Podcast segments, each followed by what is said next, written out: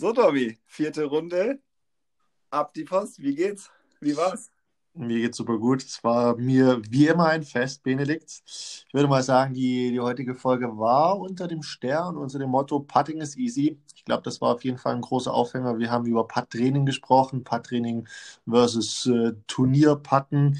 Äh, wir haben über Routine gesprochen. Ich habe dir versprochen, ich reiche meine Hausaufgabe auch noch nach auf einmal kam die, die, die Hocker-Frage hoch. Wir werden eine Marktforschung über die Verwendung von Hockern auf Runden anfangen. Wir haben über Disc Golf Cards gesprochen. Wir haben über meine Eskapaden gesprochen auf der Europameisterschaft. Ich entschuldige mich nochmals hiermit. Ja, so viel von meiner Seite. Ja, absolut. Äh, der Eskapaden-Dommi war da. Ähm, wir haben viel über Training gesprochen. Wir haben ein bisschen rumgeflaxt. Ich glaube, genau so muss es sein. Wir haben angefangen, uns mit Europameisterschaft zu äh, auseinanderzusetzen und ich würde sagen, hört es euch an. Viel Spaß.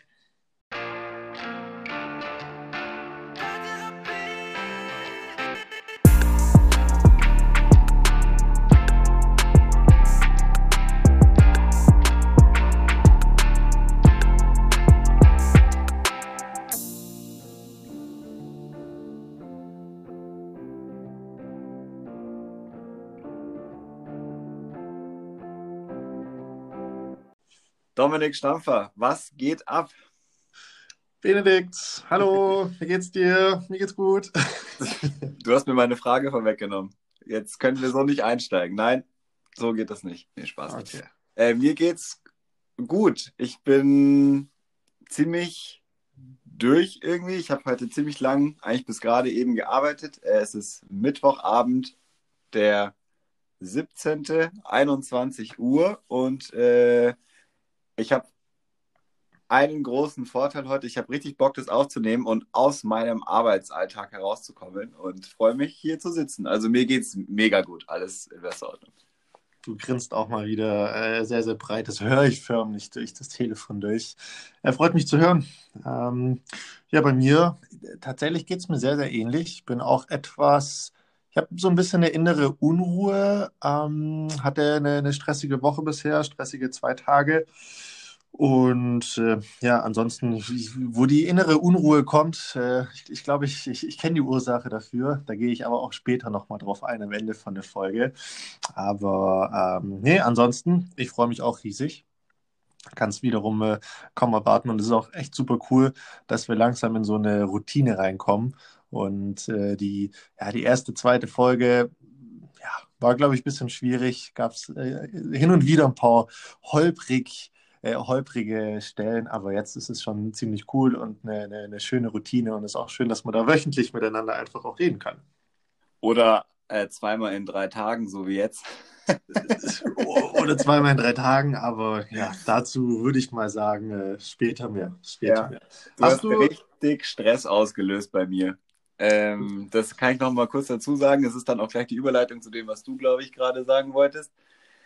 Du hast mir letzte, letzte Woche für unsere ZuhörerInnen, aber äh, eigentlich vorgestern, nee, vorvorgestern, nee, vorgestern, egal, Sonntagabend, äh, eine Hausaufgabe gegeben und zwar meine Hausaufgabe war, äh, ins Putting-Training zu starten und 200 Putts zu machen und das Ganze auch mit Video äh, zu beweisen.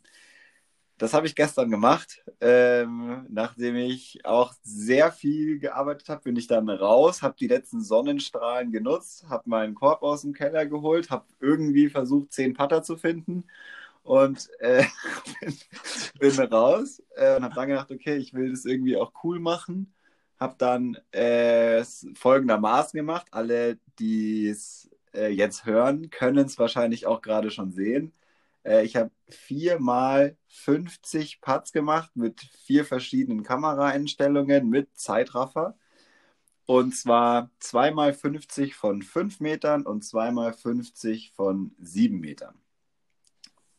Das war mein Training. Äh, und das hat richtig Bock gemacht. Ähm, ich habe mir das danach natürlich auch alles angeschaut. Und so, ähm, ja, war, war gut mal wieder zu starten und ich habe gemerkt, boah, da fehlt ganz schön die Routine. So nach jetzt gefühlt einem halben Jahr nicht patten, das ist schon abgefahren, dann wieder reinzustarten. Und ich habe richtig gemerkt, wie mir einfach die, die Routine fehlt, wie man merkt, man hat die Scheibe nicht richtig in der Hand. Es hat sich alles strange angefühlt. Aber es war gut. Ah, ja, ja, ganz, ganz viele Themen, die du jetzt auf einmal ansprichst. Und ja. wir steigen ja dann voll, äh, direkt voll ein, ohne, ohne groß warm machen. Finde ich cool. Erstmal Chapeau, Bene. Chapeau, Chapeau, Chapeau. Ähm, hast du super schnell hinbekommen. Und äh, finde ich toll. Können wir einen, einen grünen Haken hinmachen an dieser Hausaufgabe. Wunderbar gelöst. Ja, da würde ich gerne was von dir wissen. Hast du sie denn auch gemacht? Du hast sie mir einfach nur gegeben, oder? Äh, also, äh, ja, also, was soll ich jetzt sagen? ich gehe da mal nicht näher drauf ein. Ja, ja. Nicht heute, nee. Ähm, Bene, nee, ich, ich habe es gesehen. Schaut super gut aus und ich habe ganz, ganz viele Fragen. Meine erste Frage ist, warum hat, musstest du deine Putter suchen? Ich habe um, also, ich habe letztes Jahr schon umgestellt auf einen neuen Putter. Ähm, Prodigy hat letztes Jahr einen neuen Putter rausgebracht, äh, das P Model S, und ich habe da umgestellt letztes Jahr. Dann war aber eigentlich keine Saison, deswegen äh, war ich nie so richtig im Training, sondern ich habe die halt immer so im Zweier-, Dreier-Pack in irgendwelchen Bags. Ein paar habe ich geworfen, ein paar habe ich nur gepattet und hatte nie so richtig den Bedarf mit dem Zehnerstapel, den ich irgendwie habe, äh, mal Training zu machen. Und dann sind die halt so über den Winter verschollen. Deswegen okay. musste ich sie zusammensuchen. Ja, okay, verstehe, verstehe. Das heißt aber, durch den Winter hinweg hast du nicht wirklich Paartraining gemacht? Nee. Also nee. ich habe wahrscheinlich drei, vier Mal, würde ich sagen, äh, so ja. irgendwo an dem Korb gestanden und ein bisschen gepattet, aber Training, Training kann man es nicht nennen. Nee. Machst du das, also machst du das nie im Winter oder war das jetzt dieses Jahr eine Ausnahme? Ich mache das eigentlich nie. Ich habe, okay. also gerade so die letzten zwei, drei Jahre hier so in Berlin, Winter ist einfach nochmal was anderes als in, in Good Old äh, Bavaria, wo man ja, wenigstens ja Schnee hat und Sonne ja. und so, sondern hier ist halt die meiste Zeit ein Grad Nieselregen und Ostwind. Das ist einfach, einfach ein nicht geil.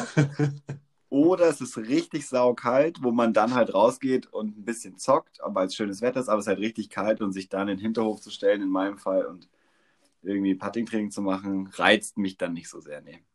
Ja, das stimmt. Das stimmt. Putting-Training im, im Winter ist eine schwierige Sache. Ähm, hier bei uns im, im, Süden, und du hast es ja schon angesprochen, da gibt es dann doch äh, des Öfteren mal ganz, ganz viel Schnee. Und das ist dann bei, für mich einfach immer so eine große Hürde.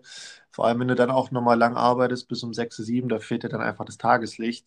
Und das ist jetzt kein Spaß. Ich freue mich dann wiederum fast schon, wenn es wirklich richtig dunkel ist und wenn Vollmond ist. Weil wenn du dann auch noch Schnee hast, dann hast du eigentlich eine halbe Flutlichtanlage, weil der Schnee reflektiert den Mond und dann kannst du wiederum nachts draußen patten oder abends. Aber ja, äh, Geil, das habe ich noch nie gemacht. Äh, also, nee, kann ich wärmstens empfehlen, ist wirklich ganz cool. Ähm, aber ja, braucht schon so ein bisschen Überwindung. Ähm, wenn man aber früh in die Saison reinstartet, dann äh, braucht es das. Dann kommst du, kommst du nicht drum rum. Wir haben ja nicht die tollen Möglichkeiten, wie es beispielsweise die Finnen oder die Dänen, Norweger haben, da in ihren riesen Hallen, ich weiß gar nicht, mit Kunstrasen und sonst was, ist ja völlig verrückt, was die da machen. Aber ja, gibt es ja bei uns nicht. Aber ja, das sind halt so die Dinge. Und ja, bei mir sah es dieses Jahr auch sehr ähnlich aus. Da gab es wenig bis gar kein Putt-Training. Habe ich eigentlich noch nie so gemacht. Normalerweise fange ich da im Dezember schon wieder an für die neue Saison. Dadurch, dass es einfach dieses Jahr ganz, ganz viele Fragezeichen gibt, wann es losgeht, ja, hat sich das bisschen hinausgezögert. Aber wie machst du es im Winter? Außer bei äh, Vollmond und Schnee. Du meinst jetzt äh, Uhrzeittechnisch oder? Grundsätzlich Putting-Training im Winter? Ja, nee, ähm, normalerweise schaue ich schon, dass ich ab, kommt ein bisschen drauf an, wann das erste Turnier ist. Aber in der Regel ab Mitte Dezember steige ich wieder ins Putt-Training ein, beziehungsweise generell ins Training und meistens fange ich auch mit dem Putten an, weil Weitwerfen nachts bei Schnee ist einfach ein bisschen schwierig. Das geht nicht mal bei Vollmond. Genau, genau, richtig. Nicht mal bei Vollmond. Was eine Frechheit. nee, aber deshalb äh, hat der Putt-Training oberste Prio. Und ich brauche, wenn ich so ein, zwei Monate Pause habe, ja, jetzt mal angenommen, Ende Oktober ist das letzte Turnier, dann November, Dezember, zwei Monate Pause, okay, Ende, Mitte, Ende Dezember geht es wieder los, brauche ich wieder ein paar Wochen, bis ich da voll drin bin. Und ich schaue dann schon, dass ich Minimum drei, vier Mal die Woche mhm. ähm, rausgehe Meistens dann wahrscheinlich zweimal am Wochenende und dann noch äh, ein, zweimal unter der Woche. Und dann jeweils, meistens mache ich dann in Anführungszeichen nur 100 Putts. Heißt, bin in 20, 25 Minuten durch. Ich bin aber voll davon überzeugt, dass es reicht. Ich glaube nicht, dass, dass wenn es ums Putten geht, dass die Menge einen riesen Unterschied macht. Das macht, finde ich, eher die, die Konstanz im Sinne von wie oft hintereinander, also im Sinne von Tagen, hattest du. Ähm, es hat einen viel, viel größeren Impact und Einfluss, wenn du siebenmal die Woche, also jeden einzelnen Tag, 20 Minuten pattest, ähm, wie wenn du zweimal für drei Stunden pattest. Da ja. bin ich sehr, sehr sicher, weil ich weiß nicht, wie es bei dir ist, aber wenn es um die Routine geht, dann ist es oft einfach auch Tagesverfassung. Es gibt, du kennst es, es gibt Tage, da geht alles bei der Part. Ne? Also wirklich, du, du, du kannst dich hinstellen, kannst breitbeinig hinstehen, ähm, zwischen Bäumen, sonst was, Wind, es funktioniert alles. Und dann gibt es wiederum Tage, wo du denkst, hey, also jetzt muss ich hier aus vier Metern schon äh, zehn Putts machen, damit ich wenigstens zwei treffe. Also ja, und deshalb, wie gesagt, die Routine ist einfach das A und O von mir oder bei mir. Und ja, das, so schaut es bei mir ein bisschen aus. Ja, voll sich ähm, auf jeden Fall ähnlich. Ich habe es jetzt wieder gemerkt gestern, wenn man so die Scheibe in die Hand nimmt, wie man sie eigentlich patten würde und den Griff anwendet, den man normalerweise auch nutzt und dann sich so denkt, so, oh, das fühlt sich nicht gut an, das, da stimmt irgendwas nicht. Hey, ist es bei dir auch so, dass du, wenn du dann eine lange Zeit nicht mehr gepattet hast, dass du dich hinstellst und dir denkst, okay, wie ging das nochmal? Also wie halte ich die Scheibe, wie stehe ich und wo zeigt meine Fußspitze hin und von wo hole ich eigentlich Sprung? Also fühle nur ich mich so oder? nee, ich glaube, das geht vielen so. Ich glaube nicht so detailliert. Äh, du hast ja ein sehr, also von außen betrachtet, ein sehr stark technisiertes Patten, äh, wo man so, du denkst über jeden einzelnen Schritt nach, das hat alles seine Richtigkeit, es ist eine riesige Bewegung in deinem Fall, also nicht nur, weil du groß bist, sondern weil deine Art zu patten viel Bewegung braucht. Und bei mir ist es, glaube ich, eher, ich mache das eher intuitiv, aber ich stelle mir die gleichen Fragen. Also wäre ich jetzt nicht schon die letzten zwei Wochen irgendwie zwei, dreimal gewesen und ich hätte mich dann einfach hingestellt und nur gepattet, wäre es mir ähnlich gegangen, nicht vom Hinstellen her, sondern mehr so vom Greifen und okay. wann lasse ich los und welches Timing. Okay, okay. Und wie bist du jetzt vorgegangen? Weil jetzt, du hattest ja die Aufgabe, 200 Putts zu machen. Mhm. Und das würde ich dann mal so als klassisches Putt-Training ansehen. War jetzt ja. nicht das Training wie, ja, ich gehe mal auf den Parcours, nehme ein paar Driver, nehme ein paar Midrange mit und ach, habe ja noch meine Putter, also mache ich auch die Putts. Sondern es war wirklich striktes Putt-Training. Wie gehst du davor? Also im Sinne von äh, Distanz, hast du Scheiben in der Hand, hebst du sie vom Boden auf. So ist, ich finde, beim Puttraining sind es wie immer die Details. Ja. Also ich habe verschiedene Putting-Trainings, Routinen. Es kommt so ein bisschen drauf an, auf was man gehen will. Jetzt am Anfang versuche ich einfach Masse zu kriegen ja. und ich hatte nicht so viel Zeit. Und es gibt ein sehr gutes Video von Eagle McMahon, äh, wo er sein Putting-Training erklärt und er sagt einfach, er puttet von zu Hause eigentlich nur in 5 Meter Umkreis. Einfach weil es darum geht, Putts zu machen. Wenn man trainiert, Putts zu machen und nicht Scheiben Richtung Korb zu werfen. Und das ist so das, was ich über jetzt die letzten beiden Jahre für mich auch so ein bisschen adaptiert habe. Also ich fange eigentlich immer an mit 100 Putts aus 5 Metern. Und vielleicht hört es danach auf oder ich gehe noch zwei, drei Meter nach hinten, was so für meine Ver Verhältnisse oder beziehungsweise für meine Meinung so meine Money Ranges, so die muss ich machen, sieben, acht Meter, die müssen sitzen und deswegen mache ich dann da auch noch 100. Das ist so mein Klassiker, so wenn ich wieder reinkommen will. Okay, ich muss ein bisschen schmunzeln. Ähm, ich habe nämlich das Video von Eagle auch gesehen und mache es genauso. Ja. Geil. Ich finde tatsächlich, ich, ich habe davor, davor habe ich mir immer so 5, 6, 7, 8, 9, 10 Meter Marker gesetzt und dann immer so ein bisschen gewechselt. Ne? Wenn ich fünf Patte in der Hand hatte, äh, habe ich vorne angefangen. Wenn ich dann alle getroffen habe oder vier von fünf, dann gehe ich eins nach hinten ne? und das dann quasi durchgespielt. Bis ich das dann auch mal gesehen habe und mir dachte, ja, ich, ich versuche das mal. Ich bin dann aber hergegangen und habe mir eine sieben Meter Distanz rausgesucht.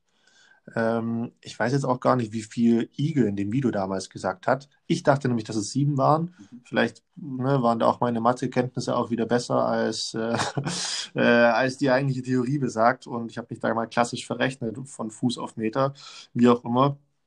Ich finde das eine super, super coole Sache, dass du immer deine sieben Meter Putts hast, weil das ist so für mich genau dieselbe Bewegung, wie ich es bei den fünf Metern mache oder bei den neun Metern. Und ich muss einfach nur so ein, bisschen die, die, ja, die Kraft abändern. Aber ansonsten die Bewegung und Routine, und darum geht es ja auch beim Packen, ist genau dieselbe und war für mich super effektiv und zeitgleich ist es natürlich auch schön, weil sieben Meter jetzt nicht die Riesendistanz ist, aber immer noch eine richtig gute Herausforderung. Und ähm, ich weiß noch, als ich damals angefangen habe, das regelmäßig zu machen, war ich mal so bei, als ich die ersten Male gezählt habe, bei 100 Putts war ich bei plus minus 70 gemacht, was jetzt nicht die wahnsinns gute Quote ist. Aber nach dem, keine Ahnung, zehnten Mal war es ja dann mal schnell so im Schnitt bei 80, 85, wenn es dann mal ganz ordentlich lief. Und ich würde sagen, dadurch hat sich bei mir auch schon wieder was getan, gerade von, von der Distanz sieben Meter. Ja, ja, voll. Also Putt-Training ist für mich kurze Distanzen machen. Es gibt ja genau andere Theorie. Also es gibt auch ein sehr gutes Video von Ricky Wysocki, äh, wie er erklärt, wie er Pass macht. Und er fängt halt bei 30 Metern an. Wow. Weil wenn man sie von da macht, macht man sie von überall. Ich finde, die, die Theorie dahinter ist schon auch gut. Aber, also erstens, man braucht ewig viel Zeit. Zweitens, ich habe gestern, dann nachdem ich die 200 Putts gemacht habe, war noch so ein bisschen hell, dann habe ich mir gedacht, naja, das lief eigentlich ziemlich gut. Ich stelle jetzt den Korb weiter weg, ändere es nochmal und habe dann so von 12 Metern gemacht. Äh, Gibt es vielleicht auch noch ein Video die Tage. Äh, das war halt der absolute Fail, weil dafür bin ich noch überhaupt nicht, äh, noch überhaupt nicht ausgerichtet. Ich habe einfach aus 30 Putts drei getroffen. Ich sag's on air, wie es ist, äh, aber ja, es hat, so weit war ich noch nicht. Aber hey, das ist doch eigentlich ganz cool und ich finde es gar nicht, gar nicht schlimm zu sagen, ja, du hast jetzt gerade mal drei getroffen, weil jetzt lass mal ein, zwei Monate ins Land ziehen und du machst die Übung nochmal und wirst dann sehen, na gut, jetzt treffe ich von zehn vielleicht doch fünf oder sechs und dann siehst du, okay, cool, es, es bringt tatsächlich was. Ja, und, und äh, das ist schon eine coole Sache. Aber lass mal, lass mal über Routine quatschen. Mhm. Also da, da geht es bei mir jetzt um zwei Dinge. Wenn, wenn ich von Routine rede, dann meine ich eigentlich nicht nur die physische Routine im Sinne von dieselbe Bewegung machen, sondern auch dieselbe Bewegung oder dieselbe Routine im Kopf zu haben. Ja, das sind für mich nochmal ganz völlig unterschiedliche Dinge. Was mich jetzt aber interessiert, und das ist was, da wische ich mich immer, immer wieder im Putt-Training, dass ich da einen Fehler mache. Wie schaut deine Putt-Routine aus, im, also deine Putt-Trainingsroutine im Vergleich zu deinem Putt im Turnier, wo es dann auch wirklich zählt? Gute Frage. Ähm, mein erster Putt von so einer 10er-Session ist eigentlich immer so wie auch im Turnier, nur dass ich noch nebenher alle meine Scheiben in der Hand habe. Und das ist eigentlich der, es ist jetzt gleichzeitig wieder Quatsch, aber von der mentalen Routine und von dem, was ich mir sage, ich habe so eine, äh, ich sage mir einen Satz und dann patte ich und dann mache ich halt den Rest äh, einfach so schnell hinterher, um die Bewegungen zu machen. Aber ich versuche eigentlich den ersten Putt so von der Vorbereitung und von wie viel Zeit ich mir lasse, immer so zu machen, als würde ich ihn echt machen und danach schmeiße ich Scheiben hinterher, auch wenn ich im Turnier keine zehn Putter links habe. Ja, und, und, genau das ist der Punkt, bei dem es mir genauso geht. Ich mache es genauso. Ich habe immer noch mal vier, ich, ich patte immer in, in Fünfer-Sets, also habe immer fünf Putter. Ähm, heißt, wenn ich meinen ersten mache, habe ich noch mal vier in der Hand und im Turnier habe ich das nie. Und ich finde, eigentlich ist das nicht richtig, so zu trainieren. Meine persönliche Meinung. Ähm, ich versuche es mir selbst so ein bisschen abzugewöhnen, aber ich erwische mich dann doch wiederum in, hm, sagen wir mal, 80 Prozent der Fällen, wie ich es dann doch mache. Wahrscheinlich bin ich dann einfach faul oder, oder, oder habe Zeitdruck und, und will schnell, ja, will schnell hinter mich kriegen. Ja, da, da ärgere ich mich immer so ein bisschen über mich selbst, aber gehe ich vielleicht dieses Jahr nochmal an. Ich finde es praktisch, die auf den Boden zu legen, wobei dann, ne, wenn du zwei Meter groß bist, musst du einmal den Mount Everest runtersteigen, um da an, an den Boden zu kommen. Ist natürlich auch blöd für den Rücken und Bandscheiben, du kennst es. Ja, immer ähm, schön aus den Beinen heben. Immer schön aus den Beinen heben, ganz, ganz wichtiger Trick beim Disc Golf. Oder vielleicht am besten jetzt schon mit 27 anfangen, so einen Greifarm in die Hand zu nehmen. Das wäre auch was. Es ja. gibt da ja auch andere Möglichkeiten. Du musst sie ja nicht auf den Boden legen, sondern du stellst sie vor dir. Du baust dir vielleicht so ein Podest. Ja, oder so ein, oder äh, kennst du noch die Disc Golf-Zeiten, zu denen, oder bei denen wir diesen Dreibein-Campinghocker noch immer rumgetragen haben? Klar. Den, du meinst, wo ich jedes halbe Jahr mir einen neuen kaufen musste, weil ich ihn wieder irgendwo habe stehen lassen? Ja, ich kann mich sehr gut erinnern. Genau die Zeiten meine ich, oder, oder wo man sie dir auf dem Parcours hinterher tragen musste. Genau die Zeiten war ich. Oh, Darauf wollte ich nämlich anspielen. nee, ich meine, das Ding kannst du dir auch vorne hinstellen und da die Patte drauflegen. Das geht ja auch, aber ja, ist für mich so ein Punkt, deshalb wollte ich dich mal fragen, den ich bei mir häufig erkenne. Ähm, und da würde ich eigentlich sagen, könnte man nochmal überdenken. Was ist eigentlich aus diesen Hockern geworden? Was ist aus diesen Hockern geworden? Also, ich bin ganz ehrlich, ich persönlich habe es weggelassen, weil ich für mich erkannt habe, in dem Moment, wo ich mich während einer Runde hinsetze, und das ist ja das Verrückte, du hast ja so einen Hocker nie zum Training mitgenommen, sondern nur auf der Turnierrunde. Und wenn ich mich da hinsetze, dann, ich will nicht sagen, kühle ich aus, aber fahre ich mental so ein bisschen runter und komme ich in so, ein, so eine Pausenstimmung und habe für mich dann mal entschieden, nee, ich will das nicht mehr, ich, ich, ich lasse den weg. Und ja, irgendwann sind die Hocker verschwunden. Ich muss aber auch gestehen, wenn dann doch mal jemand im, Flight einen dabei hat, ja, ich, ich, ich, ich gönne mir dann doch hier und da mal eine Pause, bin ich ganz ehrlich.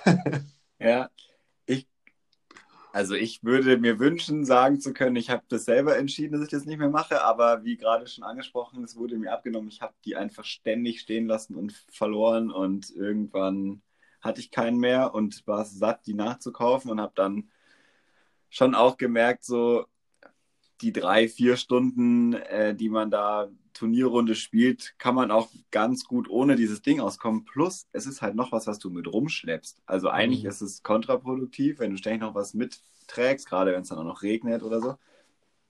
Aber ja, ich mich würde interessieren, vielleicht könnt ihr, die hier zuhören, da was zu sagen. Wer benutzt es noch und warum?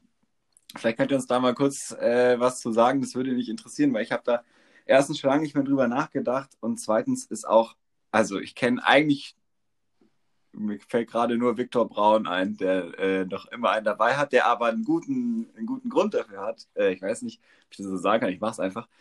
Äh, und zwar stellt er seine Tasche immer drauf, wenn es regnet, damit die von unten nicht nass wird. Und das ist total smart.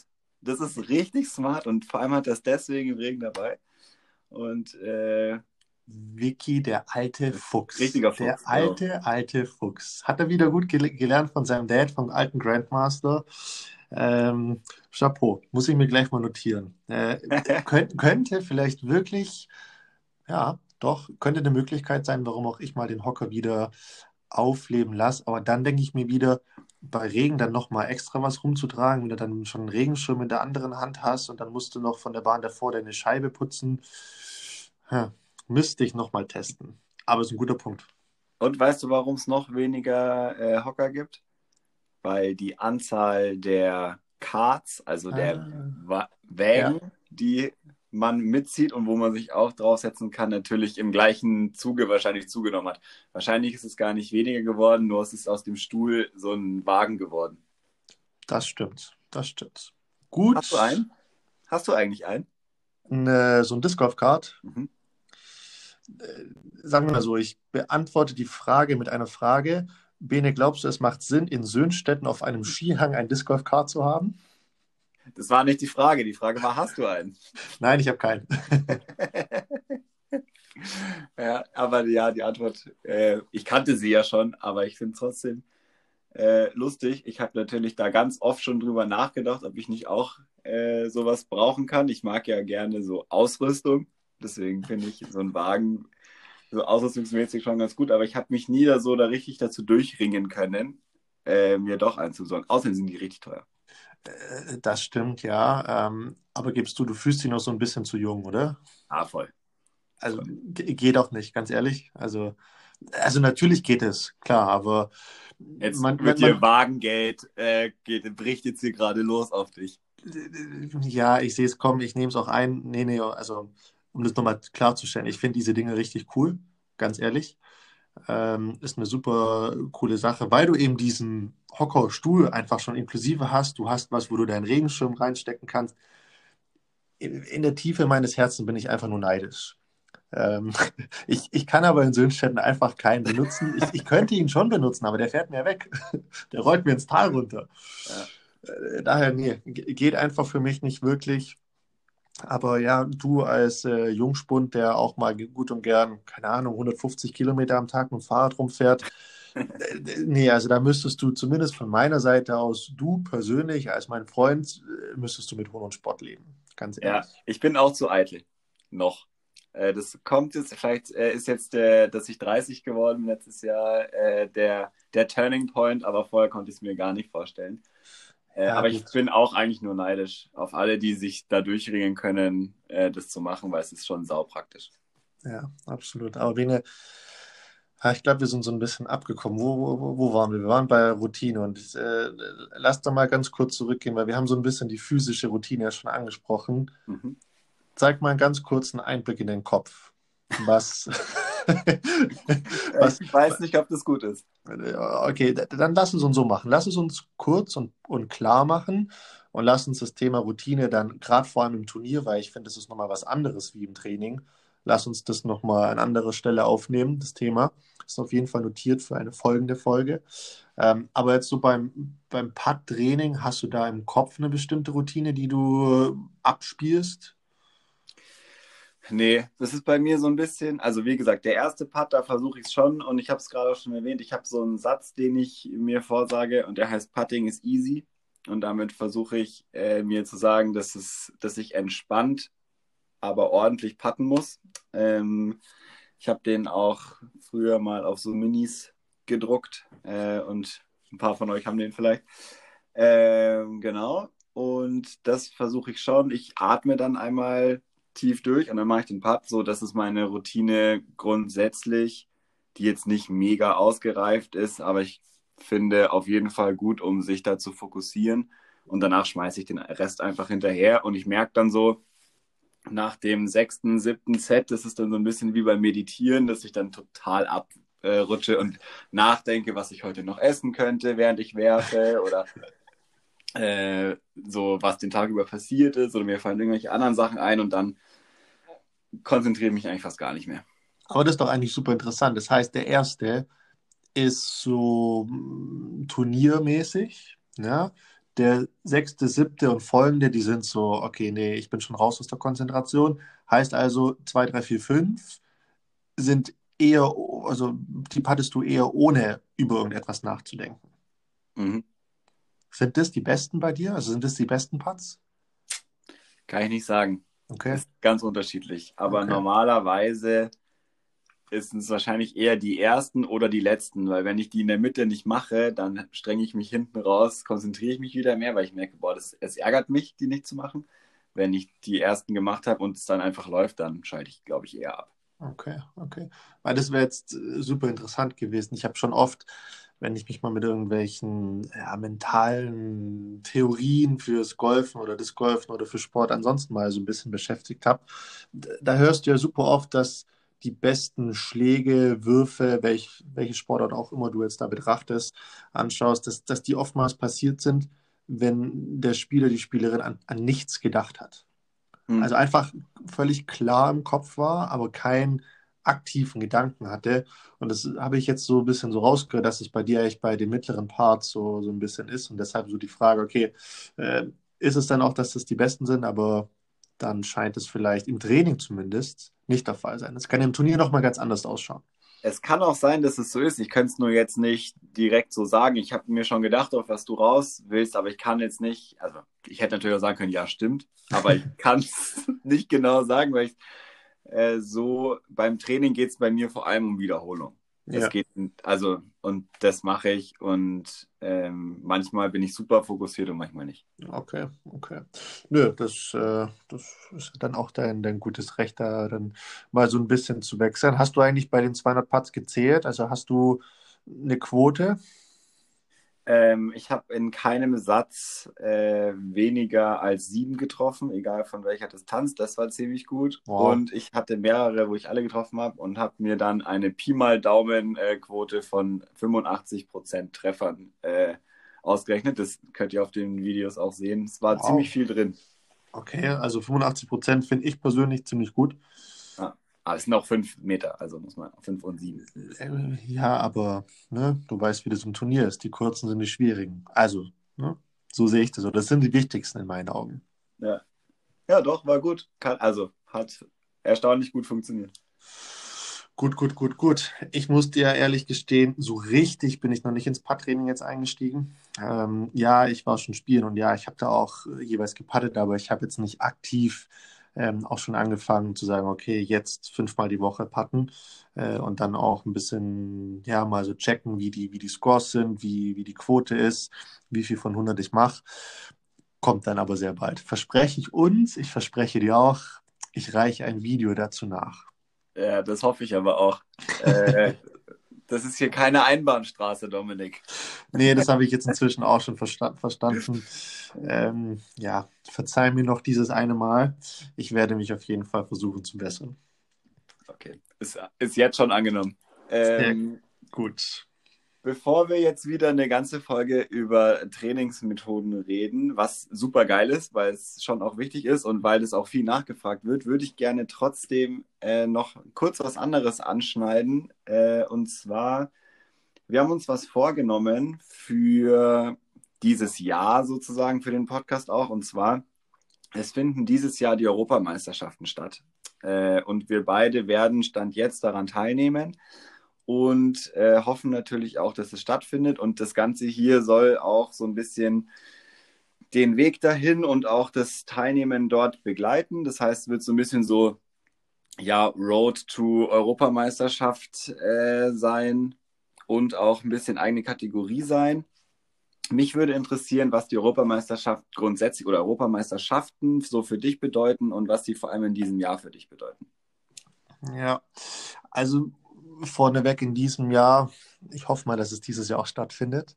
Das wäre natürlich eine, eine super schöne Sache. Die wurden ja von letztem Jahr auf, die, auf, auf, das, auf 2021 verschoben. Für mich bedeutet das dieses Jahr, glaube ich, sehr viel. Es wäre für mich ohne Wenn und Aber das Highlight. Äh, Jetzt mal völlig abgesehen, was dann noch für Turniere anstehen könnten. Aber es wäre das Highlight. Ohnehin muss ich sagen, dass wenn eine Europameisterschaft stattfindet, dann ist es für mich eh immer das Highlight, weil eine Europameisterschaft, ich weiß nicht, warum das so ist, das können wir vielleicht jetzt auch mal diskutieren, aber für mich gibt es nichts Besseres bei uns im Discgolfsport. Wenn du, glaube ich, Europäer bist, wenn du mal auf einer Europameisterschaft teilgenommen hast, dann ja, dann, dann ich weiß nicht, ich, mir, mir fehlen so ein bisschen die Worte, wie ich es beschreiben soll. Es ist jedes Mal einfach ein unfassbares Fest. Äh, du hast plus minus 15 Nationen jedes Jahr, die daran teilnehmen, aus ganz Europa. Du siehst deine, deine, deine Freunde, deine Kumpels aus den jeweiligen Ländern. Du kommst zusammen, es sind überall Verrückte unterwegs. Du hast von Jahr zu Jahr, beziehungsweise von Turnier zu Turnier, hast du äh, ein unfassbares Starterfeld, das sich einfach immer steigert im Sinne von Qualität und wie die Leute spielen. Wenn ich zurückblicke an meine erste Europameisterschaft und das jetzt vergleiche, also das sind wirklich, das ein Weltenunterschied. Und die Europameisterschaft ist echt was, wo du dann auch dein Land vertrittst. Heißt also, es kommt ein sehr starker Teamgedanke zustande, auch wenn du natürlich immer noch als Einzelsportler, Einzelsportler antrittst und äh, für dich selbst spielst, ist aber trotzdem ein ganz, ganz großes Teamgefüge und ein großer Teamgedanke und das finde ich super, super toll. Als jemand, der jahrelang Fußball gespielt hat, mag ich es eben, Team zu spielen, deshalb kommt mir das sehr, sehr nahe. Aber ja, es ist für mich ein riesen Highlight. Ich freue mich unfassbar drauf, äh, wenn es losgeht. Ich glaube, das wäre meine, lass mich überlegen, ich habe seit 2008 jede Europameisterschaft gespielt. Die haben meistens im Zwei-Jahres-Rhythmus stattgefunden. Ich glaube, es wäre meine siebte Europameisterschaft. Total. Und äh, ich freue mich riesig drauf, wenn es klappt. Nach Tschechien zu fahren, Konopist in den Parcours zu spielen. Ja, ich glaube, das ist äh, der Traum eines jeden Discgolfers. Voll. Also ich kann das nur bestätigen. Bei mir ist es jetzt nicht so verrückt viel wie bei dir, sondern meine erste Europameisterschaft war letztes Jahr in Kroatien und das war für mich persönlich so das Ziel für mich als Discgolfer, äh, nachdem ich wusste, es gibt es auch in kompetitiv und mit Turnierserien und so und da war die Europameisterschaft eigentlich immer so das Goal so für mich. Auf jeden Fall neben dem äh, Tausender-Rating, äh, was die Open-Meisterschaft und so, ja, das ist jetzt einfach unglaublich, wenn man da dabei sein kann. Und wie du schon sagst, das Geile am Discord ist ja grundsätzlich, haben wir ja in der ersten Folge schon drüber gesprochen, so diese internationale Community auch die nationale, aber für mich eigentlich noch viel mehr die internationale.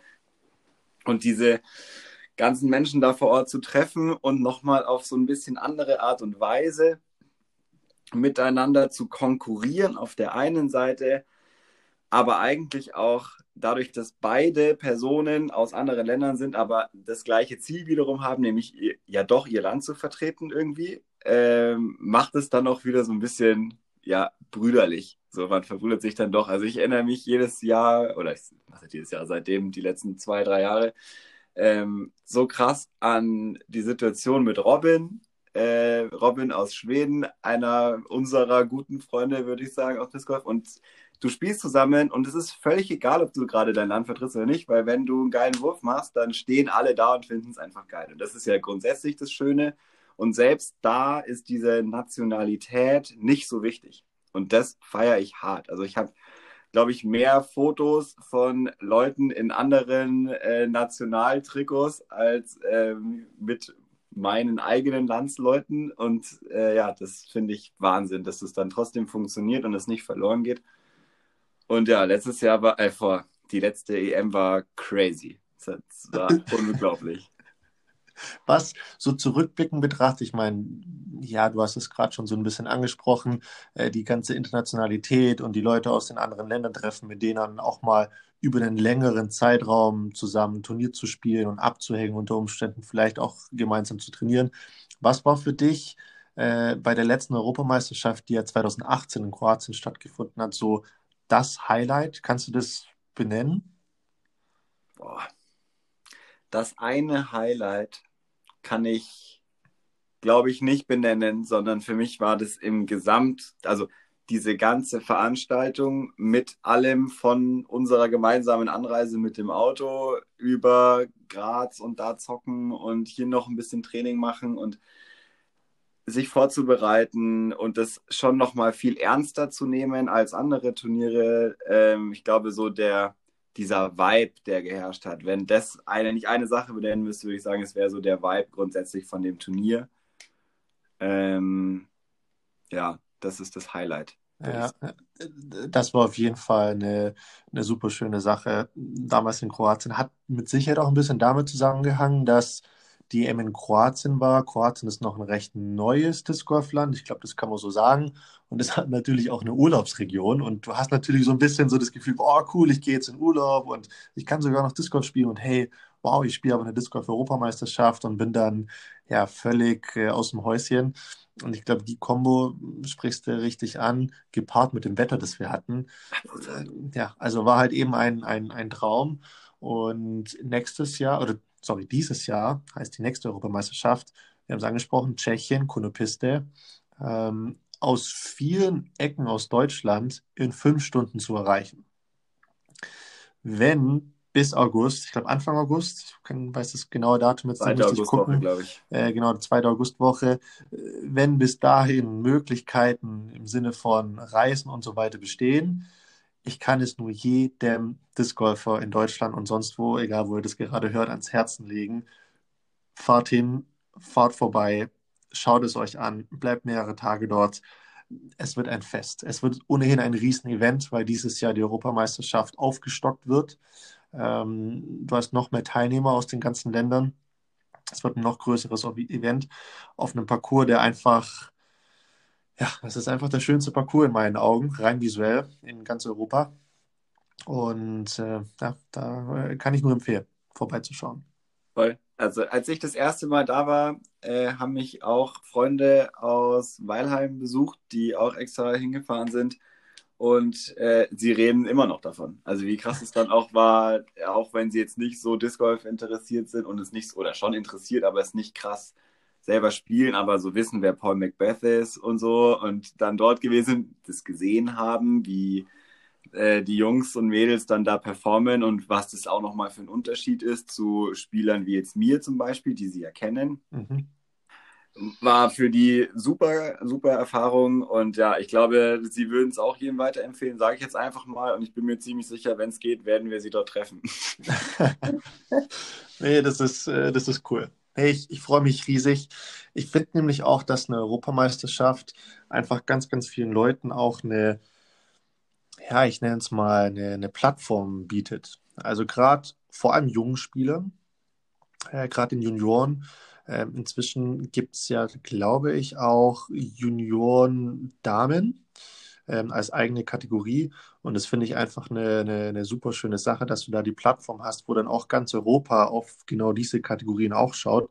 Weil wenn du eben Europameisterin wirst, also dann hast du halt einfach einen Titel vorzuweisen. Und das ist eine, eine riesen, riesen Sache. Und ich weiß noch damals bei der Siegerehrung, da gab es Tränen, da waren super viele Emotionen dabei und du hast die ganzen Länder mit ihren Nationaltrikots, die dann dastehen, die applaudieren. Äh, ja, ich glaube, äh, da träumen wir beide auch noch von, da mal irgendwo vorne mit dabei zu sein. Absolut. Ähm, aber das allein anzusehen und zu sehen, was da für Emotionen hochkommen, weil einfach jeder dahin trainiert auf diesen Moment, ja, finde ich einfach immer eine, eine, schöne Sache und freut immer, freut mich immer, das mit anzusehen.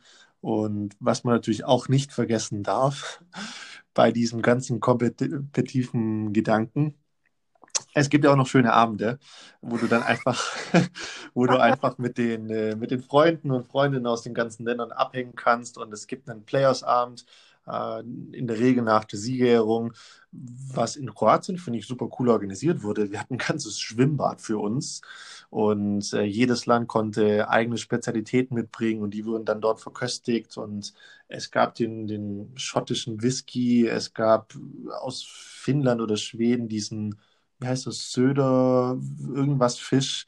Äh, ja, es gab Schwarzwälder Torte von bei, bei uns aus Deutschland und, und, und. Also einfach eine super tolle Angelegenheit, wo du dann die Leute und die Kultur nochmal kennenlernst. Und äh, ja, da verbindet einfach der Sport des Golf sich nochmal auf eine neue Art mit der Community und das finde ich immer cool. Das findest du cool. Also äh, ich muss jetzt hier schon nochmal ein bisschen, ja, das hast du sehr schön gesagt und sehr professionell und genau so war es auch. Ähm, wie wie hast du den Abend verbracht letztes Jahr, äh, also in der letzten EM? Wie fandest du den letzten Abend? Wie ist der gelaufen für dich? Also wie gesagt, ich fand es sehr cool. okay, wie viel hast du geschlafen? Du meinst jetzt nachts oder in der Autofahrt nach Hause? Nachts, bevor wir ins Auto gestiegen sind? Nicht so, ja, nicht so viel, glaube ich. Also, nee, ich nicht so viel. Ich habe ich weiß noch, ich habe ich hab Robin und Hendrik, den beiden Schweden, ähm, noch Tschüss gesagt, als sie auf den Bus gegangen sind. Ich glaube, der Bus ist irgendwie um 6 Uhr morgens abgefahren. Also ja, nee, ich habe nicht viel geschlafen, gebe ich zu.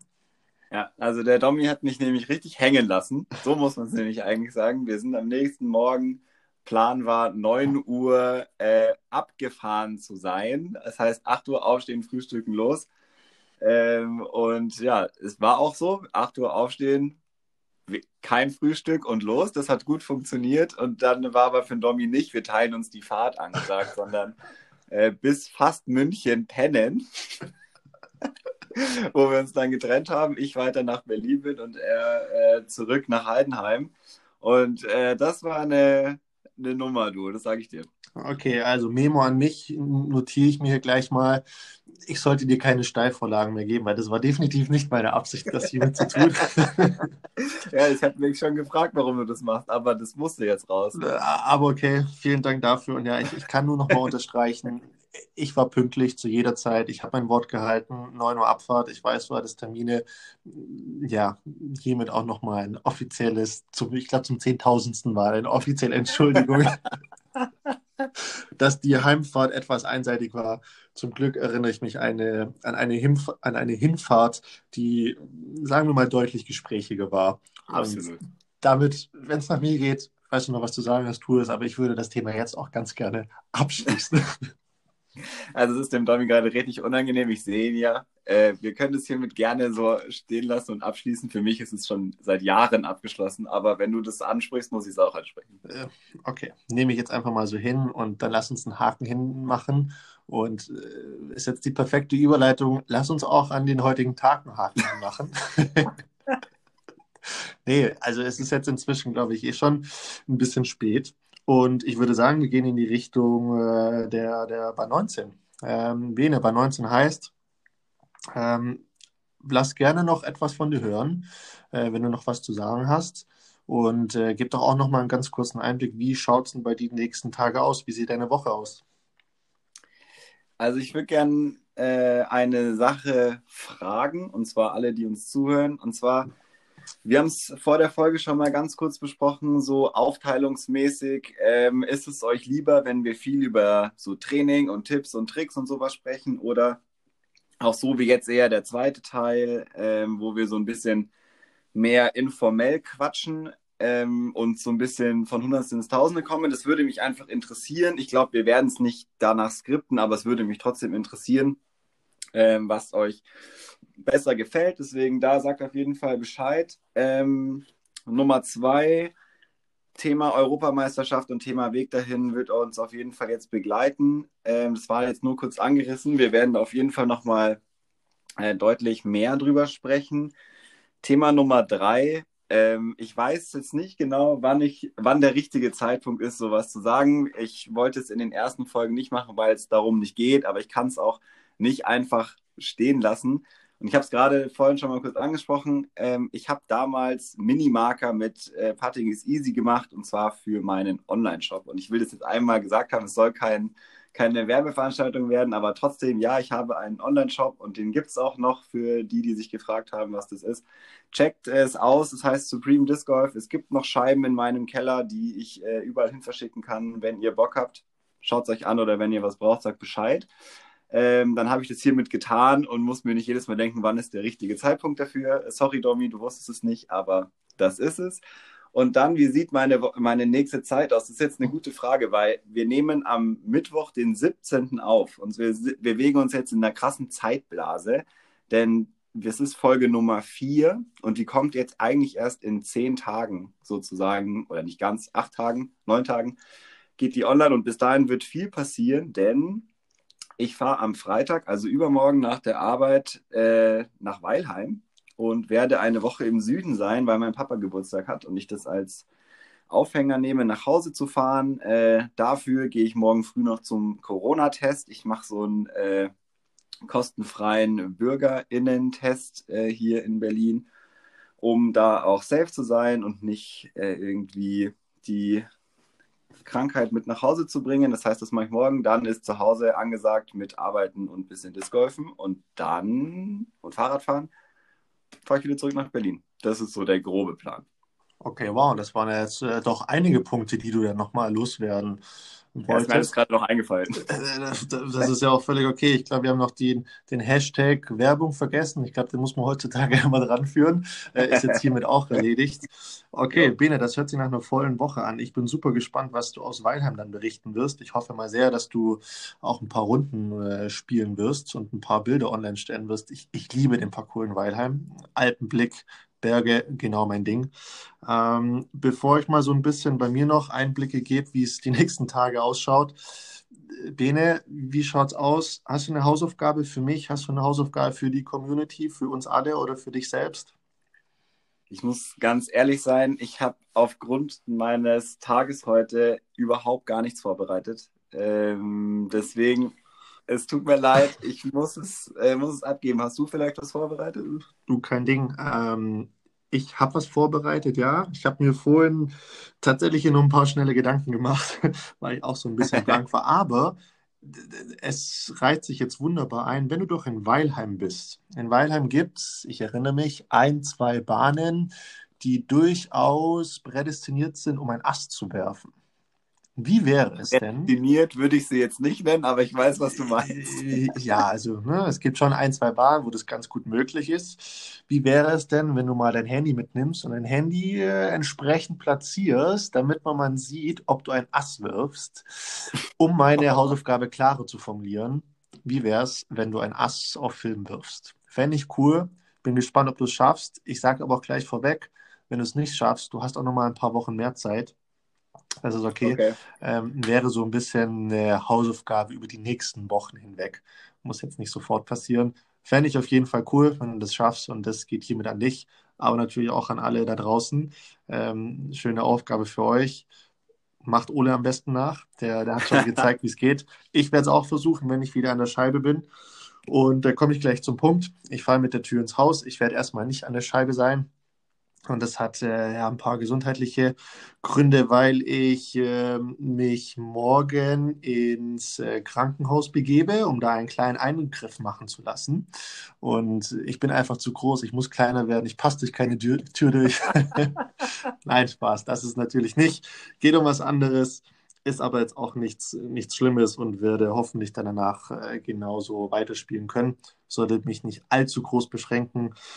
Ich falle trotzdem zwei, drei Wochen aus. Ich weiß noch nicht ganz wie lang. Deshalb aber auch so ein bisschen unsere Problematik, wann wir die Folgen aufnehmen. Wir wollen nämlich immer noch äh, jeden Donnerstag eine Folge rausbringen.